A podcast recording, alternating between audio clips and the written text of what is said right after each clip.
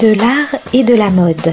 C'est tout de suite avec Alizé Ternisien, une chronique qui se promène au cœur des expositions pour vous parler peinture, photographie, art déco, mais aussi design, artisanat et paillettes. De la touche des plus grands peintres aux robes des grands créateurs, de l'art et de la mode va illuminer votre journée.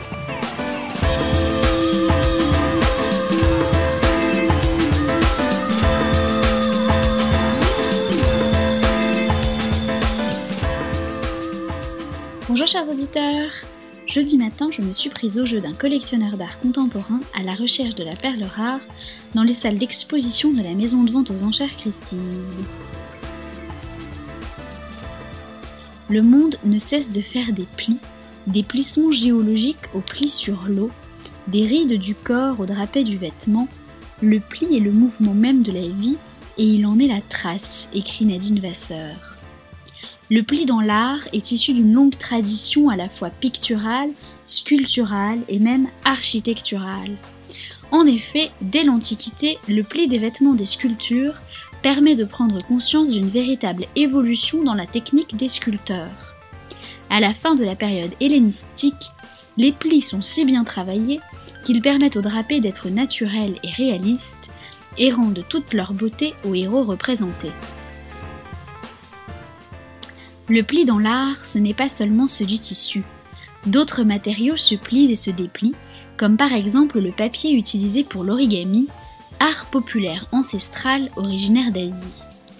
C'est une promenade amusante et savante dans le monde des plis que Christie's propose à ses visiteurs. Le pli est partout autour de nous.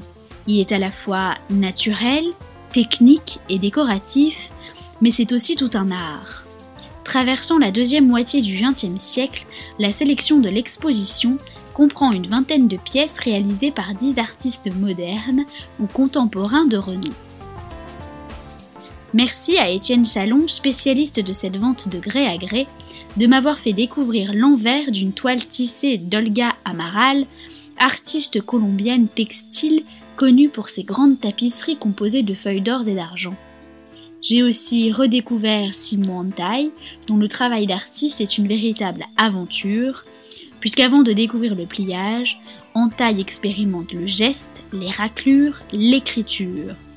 Et quand il commence à plier la toile et par conséquent à peindre en aveugle, il continue d'explorer les moyens de provoquer le hasard dans le tracé des formes et la répartition des couleurs.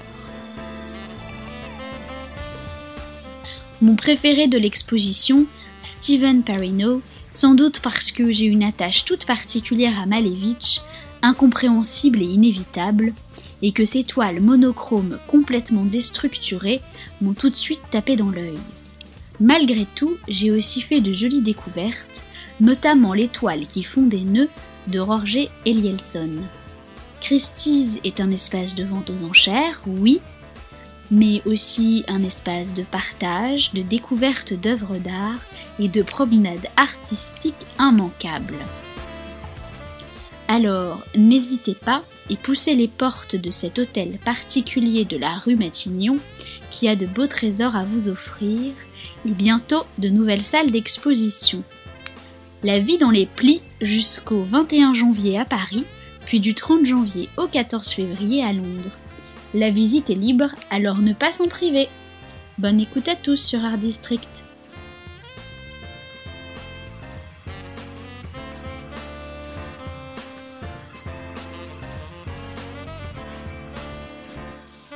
C'était de l'art et de la mode sur Art District, la chronique d'Alizé Ternisien.